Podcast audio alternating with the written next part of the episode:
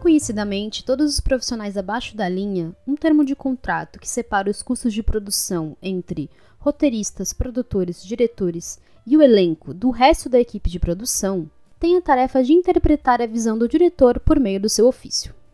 Uma vez, Stanley Kubrick disse que a edição é o único aspecto da produção cinematográfica que não se assemelha a nenhuma outra forma de arte. E ele não estava errado. O profissional de edição tem a capacidade única de mostrar ao espectador uma imagem, recortá-la e conectá-la a algo totalmente diferente para criar um novo significado, ritmo e emoção em prol de uma história.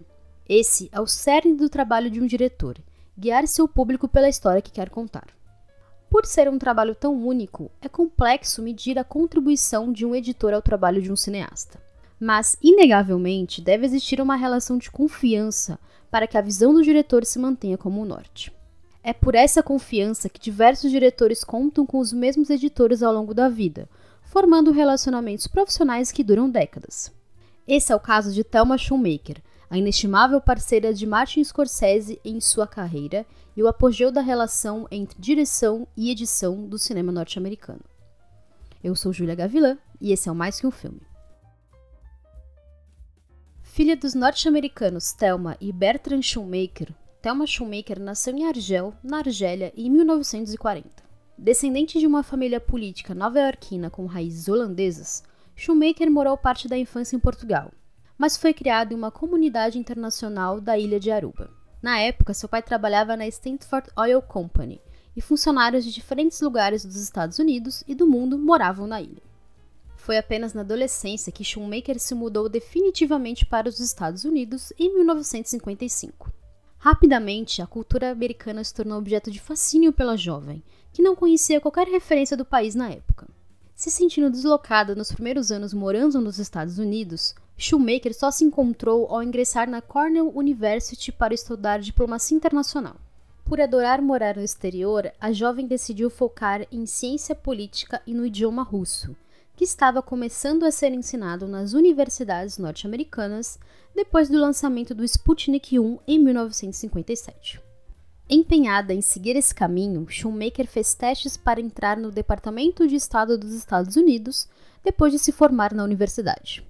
Seu último teste para conseguir o emprego foi um teste de estresse, que ela falhou miseravelmente como diplomata, mas venceu como um ser humano decente.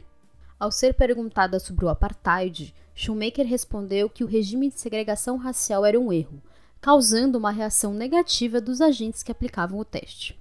Segundo eles, um diplomata não pode expor a sua opinião pessoal, porque ele precisa esperar que o governo diga o que ele pode dizer. Shoemaker encerrou ali sua carreira na diplomacia internacional, mas as portas estavam abertas para novos interesses.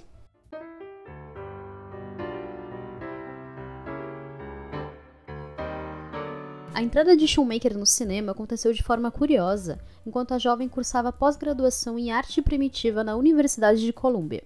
Lendo o New York Times, ela encontrou um anúncio que dizia: Desejo treinar um editor assistente de cinema. Segundo Shoemaker, editores nunca contratam assistentes dessa forma, já que geralmente eles recomendam assistentes uns aos outros. Interessada, ela se candidatou à vaga e conseguiu o trabalho, que consistia em massacrar filmes europeus de diretores como François Truffaut e Federico Fellini. O editor-chefe de Shoemaker basicamente cortava aleatoriamente frames de filmes para caber na grade de programação de TV da madrugada. Quando questionado sobre seus métodos, o chefe afirmou para a nova assistente que ninguém assistisse os filmes nesse horário. Mais tarde, Shoemaker descobriu que um jovem cineasta chamado Martin Scorsese os assistia. Apesar do controverso chefe, Shoemaker aprendeu na prática a legendar filmes e a delicada arte de cortar negativos. Reconhecidamente, a jovem assistente sabia muito pouco sobre filmes nessa época. Seu único contato com o cinema era assistindo a filmes antigos na televisão, hobby proibido pela mãe. Mesmo sem permissão, a jovem Thelma aproveitava que a mãe trabalhava durante o dia e passava as tardes assistindo um programa de TV regional chamado Million Dollar Movie. Exibido entre 1955 e 1966, o programa exibia filmes antigos várias vezes por semana. Quando a mãe de Shoemaker chegava em casa, ela colocava a mão em cima da televisão para ver se ela estava quente para descobrir se a filha tinha descumprido a proibição. Caindo de gaiato em um trabalho de edição, o interesse de Shoemaker no cinema cresceu a ponto dela decidir fazer um curso de cinema de seis semanas na Universidade de Nova York. Um dos alunos do curso era o jovem Marte, que passava por dificuldades para editar o seu segundo curta-metragem. Sabendo da experiência prévia como editora, o professor pediu que ela ajudasse o diretor iniciante a consertar seu filme. A partir daí, sua vida mudaria para sempre. Em 1967, Thelma Shoemaker trabalhou com Scorsese em Quem Bate a Minha Porta, o primeiro longa-metragem dirigido por ele. A editora contou que a equipe do filme consistia em sete pessoas que basicamente trabalhavam de graça. Segundo ela, Quem Bate a Minha Porta foi um imenso aprendizado, porque foi apenas o segundo longa-metragem editado por ela, além de Shoemaker ter participado diretamente do processo de filmagem. Na equipe de produção também estava o cineasta Michael Wadley, que trabalhou como diretor de fotografia ao lado de Richard H. Cole. Anos mais tarde, em 1970, Shoemaker foi a principal editora do documentário Woodstock Três Dias de Paz, Amor e Música, o primeiro documentário dirigido por Wadley. O documentário é considerado o primeiro grande trabalho de edição de Shoemaker e lhe rendeu sua primeira indicação ao Oscar em 1971, uma rara distinção para um filme do tipo. A produção foi um sucesso de público e crítica, dando ao filme o Oscar de melhor documentário naquele ano. Apontado como uma evolução na edição de documentários, a edição de Woodstock Três Dias de Paz, Amor e Música deu vida aos shows presentes no filme e transmitiu o inconfundível clima do festival.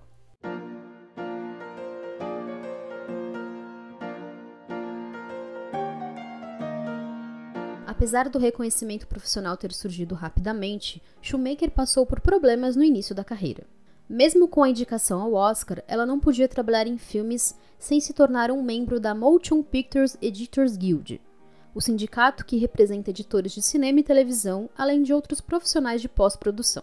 Com trabalhos como editora titular no currículo, Shoemaker não estava disposta a cumprir os requisitos de entrada no sindicato e enfrentar cinco anos como aprendiz e mais três como assistente. Esse impasse durou toda a década de 1970 e Shoemaker não foi capaz de trabalhar formalmente com Scorsese ou qualquer outro diretor nesse período. Apesar disso, a editora fez uma contribuição não creditada em Taxi Driver, drama criminal lançado em 1976.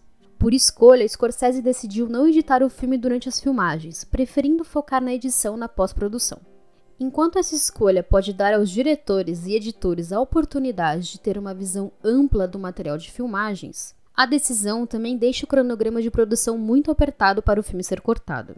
Correndo contra o tempo para entregar o corte final de Taxi Driver para a Columbia Pictures no tempo acordado, Scorsese chamou Shoemaker para ajudá-lo. Foi apenas na década de 1980, com a ajuda do diretor, que Shoemaker foi capaz de entrar no sindicato. E, em 1980, os dois colaboraram juntos em Touro Indomável, que lhe rendeu seu primeiro Oscar de melhor edição. Em diversas entrevistas ao longo da carreira, Shoemaker sempre frisou que seu trabalho é guiado pela concepção original criada por Scorsese para cada filme. Ao falar sobre Touro Indomável, a editora afirmou que ganhou aquele Oscar pelas sequências de luta presentes no filme, mas que elas só existiram a partir de um roteiro bem escrito e filmagens precisas. Entretanto, Shoemaker deu vida aos storyboards de Toro Indomável, e é tão importante para o sucesso do filme quanto Robert De Niro e o próprio Scorsese. Raramente visitando sets de filmagens, a editora prefere ter uma visão fresca das cenas filmadas, sem nenhuma contaminação do que poderia haver durante as filmagens. É com essa visão fresca que Shoemaker é capaz de apontar para Scorsese o que funcionaria melhor em cada frame do filme, sem fugir da visão do diretor.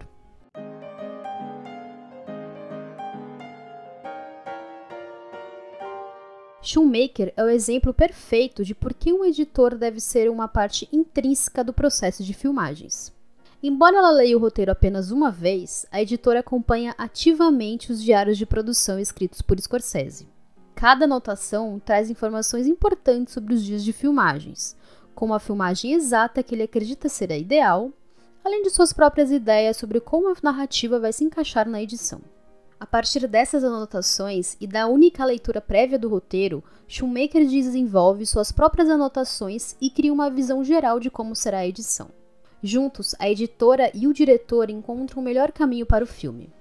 Diferente da clássica percepção sobre a edição ser obrigatoriamente invisível e o público não lembrar que ela existe, Shoemaker muitas vezes usa os cortes para chocar o público com algo que eles não estavam esperando. Uma das marcas registradas do estilo de direção de Scorsese e da edição de Shoemaker é a capacidade da dupla de trabalhar com cenas e performances improvisadas. Como editora, seu trabalho é encontrar o equilíbrio perfeito entre os elementos improvisados e a narrativa principal, sem você, o público, se perder no meio do caminho.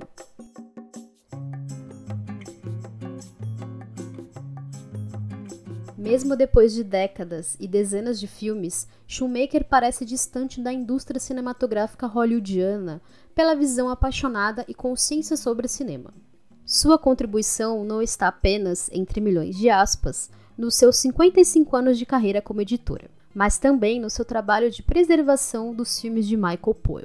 Falecido em 1990, o diretor inglês é um dos mais importantes do cinema britânico. E, por permanecer fazendo filmes no Reino Unido, sua carreira não é celebrada como deveria nos Estados Unidos. Viúva do cineasta, Shoemaker foi apresentada a ele por Scorsese em 1980, e ela permanece empenhada em honrar o seu legado cinematográfico. Em uma indústria onde o dinheiro dita as regras em 99% das vezes, é inspirador ver alguém tão apaixonado permanecer fazendo cinema depois de tanto tempo. A cada virada na carreira de Scorsese, Shoemaker se manteve como a pedra angular dos seus trabalhos. Se o diretor escolheu diferentes artistas em outras áreas, a edição sempre esteve nas mãos de quem melhor conhece sua visão cinematográfica. Então, quando você assistir ou reassistir os filmes editados por Shoemaker, preste atenção em cada cena e nas sensações que o filme lhe dará. A edição existe para te desafiar e transformar boas histórias em filmes inesquecíveis. A filmografia de Scorsese não seria a mesma sem Shoemaker, a responsável por ditar o ritmo e a direção das histórias que ele quis e ainda quer contar.